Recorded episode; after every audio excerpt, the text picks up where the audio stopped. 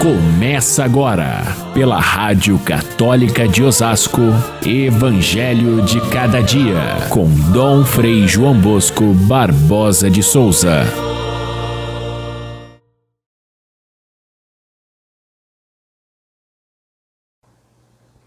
Ficai atentos, porque não sabeis em que dia virá o Senhor. Compreendei bem isso. Se o dono da casa soubesse a que horas viria o ladrão, certamente vigiaria e não deixaria que a sua casa fosse arrombada. Assim, na hora em que menos pensais, o Filho do Homem virá. Caríssimos irmãos e irmãs, ouvintes do nosso Evangelho de São Mateus, o Evangelho de cada dia, hoje nos convida a pensar num tema que é da maior importância e é sempre recorrente, que é o tema da vigilância cristã. Estejam atentos, diz Jesus. Nós estamos terminando a leitura sequencial do Evangelho de São Mateus. No próximo sábado, terminamos antes de começar o Evangelista São Lucas, na segunda-feira.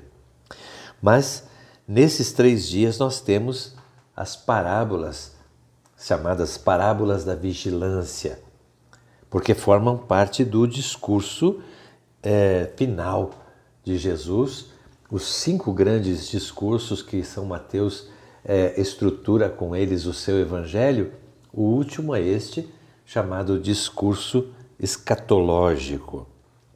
Este nome é bem estranho, porque a palavra escatológico significa aquilo que se refere às coisas que vão acontecer no fim dos tempos. A escatologia é a matéria da teologia que estuda esses, é, esses assuntos, o final dos tempos, o juízo final, a, a, o inferno ou o paraíso, o destino daqueles que são justos e daqueles que são injustos. Enfim, o que diz o Evangelho a respeito disso? O que é que o Senhor nos revela e o que é que fica é, é, sem uma resposta imediata para nós. Por que esse tema é tão importante? Importante porque o próprio Jesus, no momento em que é, foi elevado ao céu, na sua ascensão, os anjos já dizem logo em seguida, da mesma forma que ele subiu aos céus, vai retornar um dia de forma gloriosa. Então, a, a esperança de que Jesus haveria de voltar tomou os primeiros cristãos desde, desde os primeiros, desde o começo. E eles então pensavam que seria de imediato. E o tempo foi passando e precisou que São Paulo depois explicasse na carta aos Tessalonicenses que não era tão já, porque muitos começaram a, a largar os seus empregos, deixar de fazer o que tinham que fazer, esperando de boca aberta chegar o, o fim do mundo. E, e não foi tão rápido, e foi passando o tempo, e as pessoas também iam desanimando na sua espera. Por isso, São Paulo trata dessa questão com muita importância, e a catequese dos primeiros cristãos vai dizer que sim, esse tema é muito importante. Jesus é, um dia virá, mas como será essa volta? O que, que nós precisamos é, fazer para nos preparar? Quando acontecerá isso? Demora ou não? O que, que acontecerá com aqueles que seguem Jesus e aqueles que rejeitam Jesus? O que, que vai acontecer com eles? Qual é o melhor jeito de esperar a sua vinda?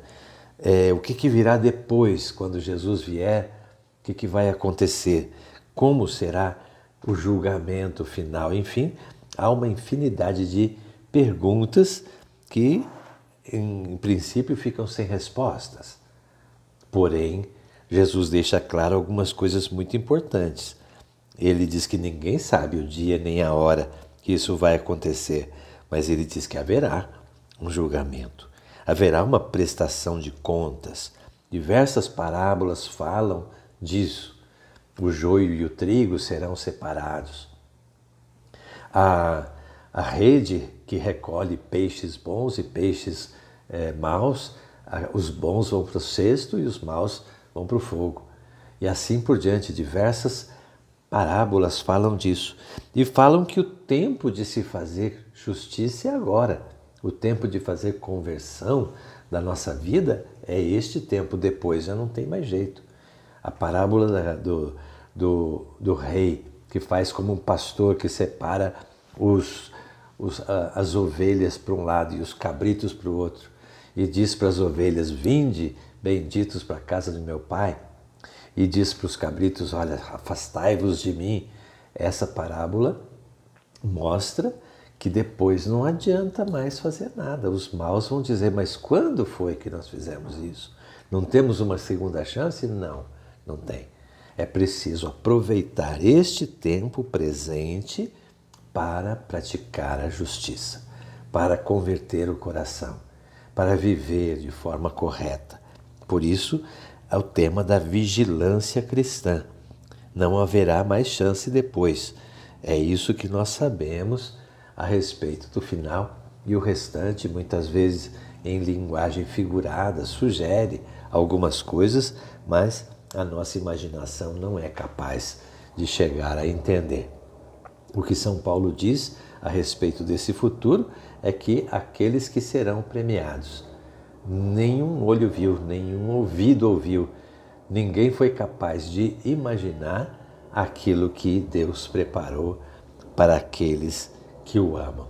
Então, entre essa essa perspectiva de um castigo geral ou de uma, uma, uma salvação geral, existe um juízo que vai separar o que é bom e o que é mal, o que é pecado e o que é graça, o que é conversão e o que é permanência no pecado.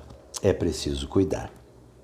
As parábolas de hoje, portanto, começam a falar desse assunto e a primeira delas é a parábola do ladrão, mostra o lado inesperado da, da salvação. Ou seja, esse momento não ninguém sabe o dia nem a hora, portanto é preciso estar sempre vigiando.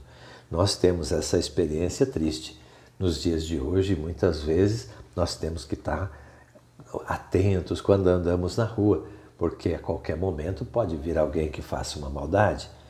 Nós temos que estar atentos quando olhamos as notícias, porque pode estar cheio de notícias falsas. Nós temos que estar de olho, às vezes no celular, porque tem golpes que circulam aí na, na, na internet e a gente precisa conhecer quais são esses golpes para a gente não cair. E assim por diante. Tem, temos que estar atentos. E muito mais do que as coisas desse mundo, nós temos que estar atentos às coisas da fé. Porque facilmente podemos ser enganados por alguém que diz: ah, a salvação está aqui, a casa da bênção está lá, o sucesso está em tal lugar. E é preciso que a gente esteja atento para não ser enganado. E, e além da, da, da, da religião, a nossa própria salvação eterna está em jogo quando é, nós não temos essa, essa atenção. Então, o ladrão nos vem dizer do fato inesperado que a gente precisa estar de olho. As outras duas comparações, a do empregado fiel, que faz tudo direitinho, mesmo quando o seu, o seu patrão não está, é, quando o patrão volta e encontra a casa toda em ordem, esse empregado será premiado. Premiado. Porém, é, o outro empregado, o empregado mau, que aproveita a saída do seu patrão para se aproveitar, para comer e beber, a bater nos outros empregados, a fazer aquilo que não devia, na hora que o patrão chegar, ele vai encontrar a casa em desordem. E aí será um castigo muito grande para aquele que foi encarregado de cuidar dos irmãos e não fez. Essas três parábolas, portanto, abrem essa nossa conversa a respeito da vigilância. O ponto fundamental é justamente esse: ficar atentos, ficar conscientes, agir corretamente e estar, eu diria com a linguagem de hoje, estar antenados, porque a salvação passa pela nossa vida muitas vezes, não só lá no fim dos tempos, mas também quando um pobre se apresenta à nossa frente, quando alguém precisa de uma ajuda, quando se pode dar um conselho ou um testemunho. Ali está presente o nosso julgamento. E é preciso viver com sabedoria. Viver sem pensar em tragédia, mas ao mesmo tempo conscientes de que a salvação não é algo automático. Depende da nossa colaboração. Fiquem todos com Deus. Até amanhã, se Deus quiser.